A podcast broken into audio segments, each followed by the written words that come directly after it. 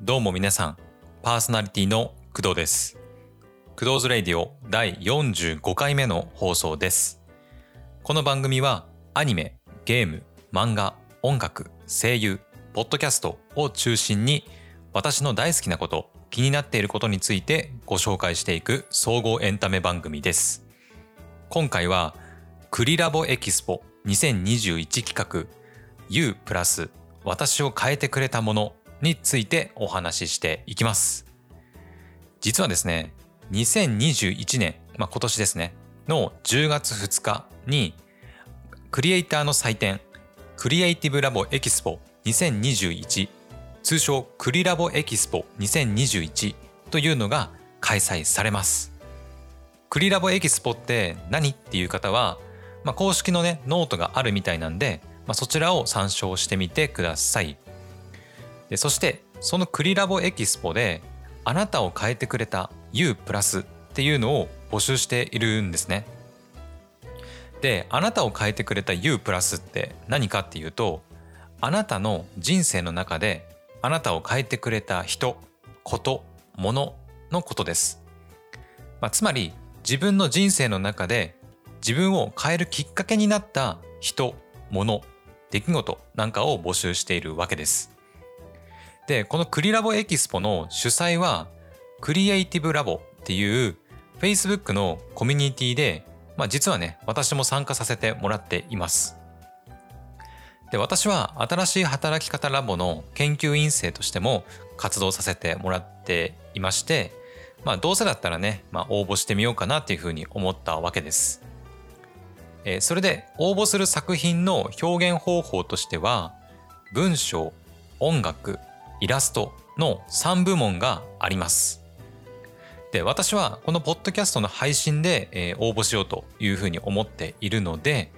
音楽部門で、え今回応募させてもらいます。え台本だったりね、まあ、文字起こしを文章として応募するのも、まあ、ありかなっていうふうにも思ったんですけど、まあ、どうせだったらねあのポッドキャストで応募した方がなんか面白いかなっていうふうに思ったので今回音楽部門のみで応募させていただくことにしましたなので今回の配信はクリラボエキスポの U プラス私を変えてくれたものに応募する作品っていうのも兼ねています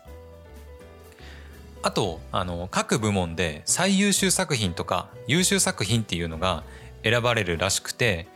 ランサーズのコンペ形式で審査してもらえるらしいんですよね。でしかもね最優秀作品には1万円で優秀作品には5,000円がプレゼントされるみたいです。というわけでねあの私も賞金をゲットできるように頑張っていきたいと思います。あのもしねあのこれを聞いてくれている審査員の方がいましたらあのぜひともぜひともあの私を最優秀作品に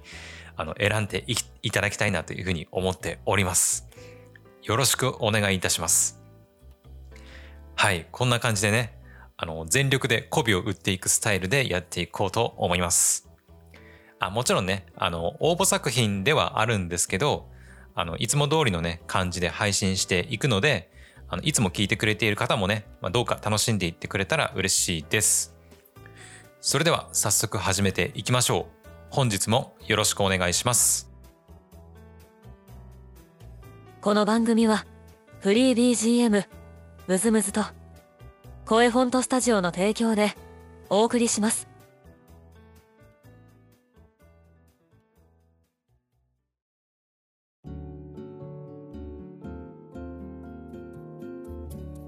改めましてパーソナリティの工藤です。ではまず今回のオープニング曲を聴いてもらいましょう。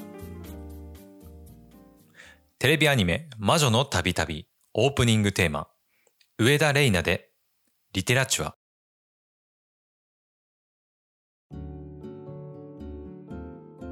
それでは早速私の人生の中で私を変えてくれたものについてお話ししていきます私の人生を変えてくれたものはこのポッドキャストの配信です。で1回目のねあの配信の日を見てもらえれば分かるんですけど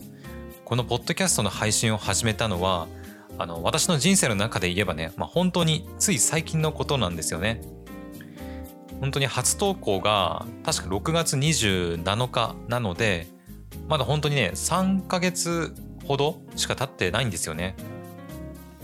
でこのポッドキャストのあのクドラジの配信を始めたことでこれまでのあの生活をしていたら、まあ、おそらく一生出会うことのなかった人だったりさまざ、まなねあのチャンスを与えてもらいましたなので私にとってはポッドキャストのとの出会いっていうのは、まあ、間違いなくね私の人生を変えたく変えてくれたものに、まあ、なっているわけですでポッドキャストに出会えたきっかけっていうのがあの新しい働き方ラボの、まあ、研究員になったことなんですよね。なので新しい働き方ラボのあの研究員になったことっていうのが、まあ、私を変えてくれたっていうふうにもあの言えたりもしますね。確かね3月か4月くらいだったと思うんですけど当時ねまだプログラミングを勉強していてフリーランスのあのエンジニアになりたかったんですよね。でそれでいろいろ情報収集してたわけですよ。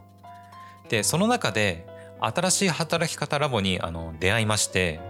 で今年からあの研究員制度っていうもののあのなんだろう第1期生を募集するっていう情報を見つけたわけです。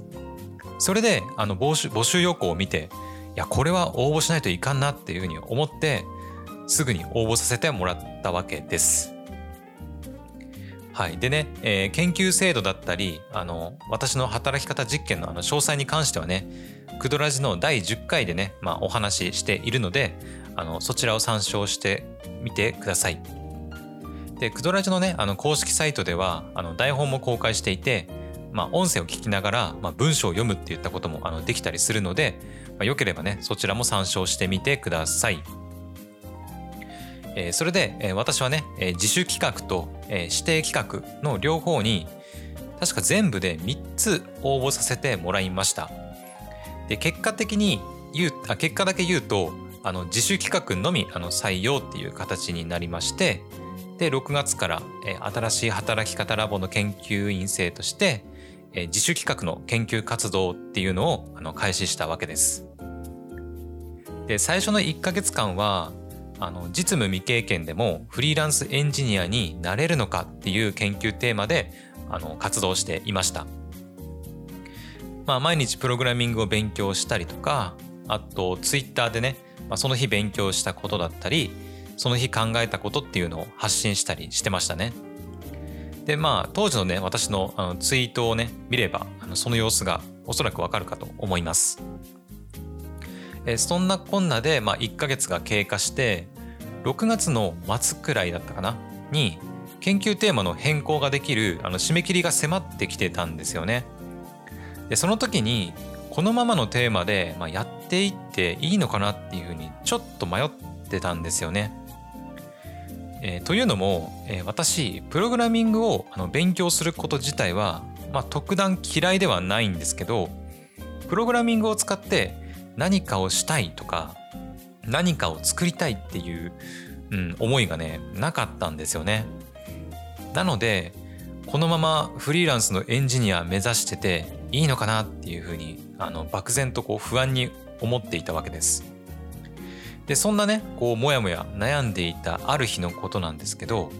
本業のね仕事の方で、まあ、とある出来事がありました。で何があったのかっていうとあの一緒に働いている仕事仲間の方からあの私の話し方がすごい分かりやすくてとても聞きやすいっていうふうにあの褒めていただいたんですよね。でそれでねあの単純な私はねあのお世辞かもしれないその言葉をあの簡単に信じてあの自分は人よりも話すのが得意なのかもしれないっていうふうにあの謎の自信をね持ち始めたわけです。でそこからあの何かね自分が話すことで何か役に立てるものはないかなとかあの自分の声を使って何かできないかなっていうふうに考えてで研究テーマを自分の声で稼げるようになるのかに大きく変更したわけです。それが今の研究テーマですね。で他にもねもともと人に何かを説明するのは、まあ、そんなに嫌いじゃなかったりまあ、音声メディアのね、まあ、勢いが今来ているよっていう、まあ、そういったね、まあ、理由からもあの自分の声で稼げるようになるのかっていうテーマを掲げたわけです。でまああわよくばねまあその音声メディアの勢いの波に乗って音声メディアの配信者としてあの成功できればいいななんてねあの考えたりもしてました。はいというわけでねあの研究テーマを大きく変更することに、まあ、なったわけですけど、えー、次のね話に行く前にここで一曲聴いてもらいましょう。ヒカキンセイキンで Fire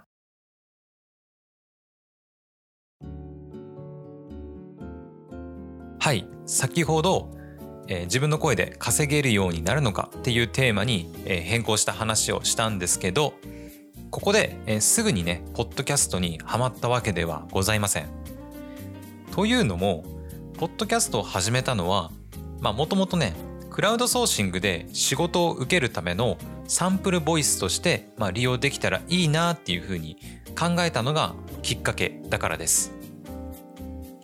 まあそうなんですよね。最初はクラウドソーシングでナレーションの仕事をして、まあ、声で稼ごうっていうふうに考えていたんですよね。なのであくまであのポッドキャストはサンプルボイスのまあためっていう扱いでまあおまけみたいなものだったものだったんですよね。なんですけどあのクラウドソーシングを利用したナレーションの仕事があの、まあ、はっきり言うと全然楽しくなかったんですよね。あの話すことが好きだからなんかナレーションの仕事をやれば、まあ、ちょっと声優になれたようなあの気分になれて楽しいはずだっていうふうに思っていたんですけどなんかね全然楽しくなかったんですよね。まあ、むしろねなんか変にあの気に入られてあの継続案件とか来たらもう嫌だなっていうふうにあの思っちゃったりもしてましたね。まあ、結局ねあのその案件に関しては、まあ、継続案件が来ることもなく、まあ、単なるね私の自意識過剰で、まあ、終わってしまったんですけどね。で実際にあの案件を受けてみてあの分かったことなんですけど話すこと自体が楽しくないっていうよりもうん与えられた文章をただ読み上げることだったり収録した音声を編集しないといけないっていうことが個人的にはねそれが辛かったですね。うん、なていうかクリエイティブな仕事をしているっていうよりは、うん、作業をさせられているような感じがしたんですよね。まあ、もちろんねあの文章を読むこ読むことだったり、まあ、編集作業も、まあ、工夫次第でねあのいくらでもクリエイティブなことっていうのは、まあ、できるかとは思うんですけどね。まあ、それで結局あのクラウドソーシングでナレーションの案件を受けるのを一旦やめることにあのしたんですね。でそして、えー、結局私に残されたのがあのポッドキャストだったわけですね。まあ、サンプルボイスとして利用していただけならポッドキャストもまあ配信する意味がなくなりそうな感じがするんですけどむしろねポッドキャストの配信の方があの楽しくなってたんですよね。で最初の方の回を聞いてもらえればわかるかと思うんですけど当初は、まあ、その場その場であの考えたことを話していく、まあ、いわゆるなんかアドリブみたいなスタイルでやってたんですけどなんか自分でそれ聞いていやこれじゃダメだなっていうふうに思って途中からあの台本をねあの書くようになってその台本に沿って話すようになりました。まあ、今もねあのそのスタイルでずっと継続しているわけです。まあ、別にあのアドリブスタイルをあの否定するっていうわけでもなくて、まあ、単にね私のスタイルに合わなかったっていうだけです。で実際ねスタンド FM とかはアドリブのスタイルであの短いトークをたくさん投稿していく形をとっている方がうんなんかどっちかっていうと多い印象ですね。で私はねアドリブスタイルだとうん、なんかね自分の言いたいことが言えなかったりなんかこう話の順序がねこうめちゃくちゃになっちゃってなんか自分で聞いていてもなんかすっげえ聞きづらいなっていうふうに思ってしまったんですよね。なので本当にねあの台本もなしでこうスラスラね言葉が出てくる人たちっていやすげえなっていうふうに思いますよ。まあ台本の作成もねあの大変は大変なんですけどこれがねなんかね意外と楽しかったりするんですよね。でもともとは何かねクリエイティブな仕事がしたいなっていうふうには思っていたんですけど、まあ、私は別に絵がこう描けるわけでもないしあの歌がうまいわけでもないです。あとダンスも踊れないし、うん、あとね別に作りたいものもね、まあ、特になかったっていう、まあ、そんな人間なんでクリエイティブな仕事っていうのは、まあ、おそらく自分には向いてないんだろうなっていうふうに思ってました。ただポッドキャストの配信を始めてからあの文章の構成だったりあの内容を考えながら自分で台本を作成するようになったんですけどこれがねめちゃくちゃ自分に合ってたんですよね。毎回毎回、うんまあ、結構大変ではあるんですけど、まあ、どんな風に話をすればあのリスナーさんに楽しんでもらえるかなとかどんな構成にすればこう矛盾なくね話が流れていくのかなっていう風に考えながらねあなどをあの考えるのが私のなんかクリエイティブ魂をね刺激してくれるんですよね。まあ、私はねかなりの面倒くさがり屋なんであんまりね時間がかかるものだったりこう自分だけでなんかどうにかできないものっていうのは結構避ける傾向にあるんですけどポッドキャストとまあそれに伴う台本作成っていうのはうん私にとってねちょうどいいなんだろうストレス具合というかめんどくささなんですよね。なのでこのポッドキャストの配信っていうのは私にとっての、まあ、趣味でもありうん、なんか仕事にできそうなクリエイティブ活動なんですよね。しっかり時間をかけてねあの絵を描いたりとか、まあ、動画制作をしている人からしたらなんかちょっとね、まあ、台本書いてで音声収録してでほとんど編集もせずに、まあ、出来上がったものをあの作品と言っても、まあ、いいのかっていうふうに、うん、なんか怒られそうな 感じはするんですけど、まあ、私にとってはねあのポッドキャストっていうまあ、一つのクリエイティブ作品なんです。で私があの今参加している新しい働き方ラボの研究員制度は、まあ、今年の11月で、まあ、ひとまず終わりになってしまうんですけどおそらくねその後もずっとポッドキャストの配信は続けていくんじゃないかなっていうふうに思ってます。いやむしろねあのずっとね続けていきたいなっていうふうに思ってるんですよ。最初はあのやらなきゃいけないなっていう感じのまあ義務感みたいな感じで今やってはいたんですけど、まあ、今はねもうアニメとゲームあと漫画に並ぶくらいもうずっと続けていきたいなっていうふうに思ってるんですよね。でこのねあのポッドキャストを3ヶ月間あの続けてきて自分のクリエイティブ魂にこう火がつくものにこうなんだろう出会えたりとかあとははたまた FM ラジオにねあのまあゲストとして呼ばれたりなんとかあとはまあ今回のようにクリラボエキスポにまあ作品を応募するなんていう機会にね、まあ、巡り合うこともできました、まあ、本当にどれもねポッドキャストの配信をやっていなかったら、まあ、絶対巡り合うことのなかったものばかりです。なのでねあの今後もこのポッドキャストクドラジオねまあ楽しく続けていきたいなというふうに思っております。以上クリラボエキスポ2021企画 U プラス私を変えてくれたポッドキャストのお話でした。それでは最後に一曲聴いてもらいましょう。つい最近サブスクが解禁されて話題になってましたね。でこれ私が生まれる1993年に発売された曲なんですよね。ザードで揺れる思い。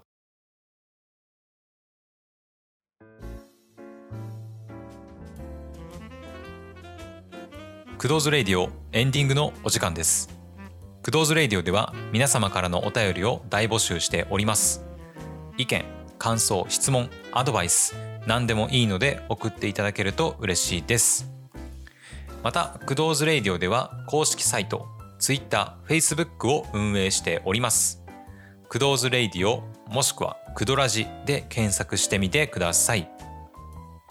番組公式ハッシュタグはクドラジもしくは KUDORADI クドラジです。今回の放送いかがだったでしょうか？今回はクリラボエキスポ2021企画 U プラス私を変えてくれたものというテーマで私の人生を変えてくれたポッドキャストについてお話ししてみました、えー、今回はね私の人生を変えてくれたポッドキャストについて私がポッドキャストを始めた経緯からあ私のねポッドキャストに対する思いについて話してみたんですけどまあポッドキャストをね、まあ、50回近くね、まあ、配信してきて、まあ、感じたあのメリットだったりまあ、デメリットについてもね、まあ、いずれお話ししていきたいなというふうに思っております。あとね、あのそういえば、あの U プラス私を変えてくれたものの表現方法で、あの文章、音楽、イラストになっているって、あのオープニングトークであの話したんですけど、ポッドキャストってあの本当に音楽の部門で大丈夫なんですかね？あの一応ねあの音楽部門で応募しようというふうには、まあ、思っているんですけどポッドキャストって音楽に含めていいのかちょっと微妙じゃないですか？まあ音で表現っていう意味では、まあ、同じだとは思うんですけどなんだろうあの音楽じゃないからダメっていうふうに怒られたらどうしましょう。あのなのでねあの若干若干あの不安ではあるんですけどあの今回の配信をもってね私の音楽作品として応募させてもらおうと思います。あのもう一度言いますけど審査員の方あのどうかね私を最優秀作品に選んでいただきたいです。よろしくお願いします。はい。というわけで本日の放送はここまで。それでは皆さん次回の放送でまたお会いしましょう。お相手は工藤でした。バイバイ。この番組はフリー BGM むずむずと声フォントスタジオの提供でお送りしました。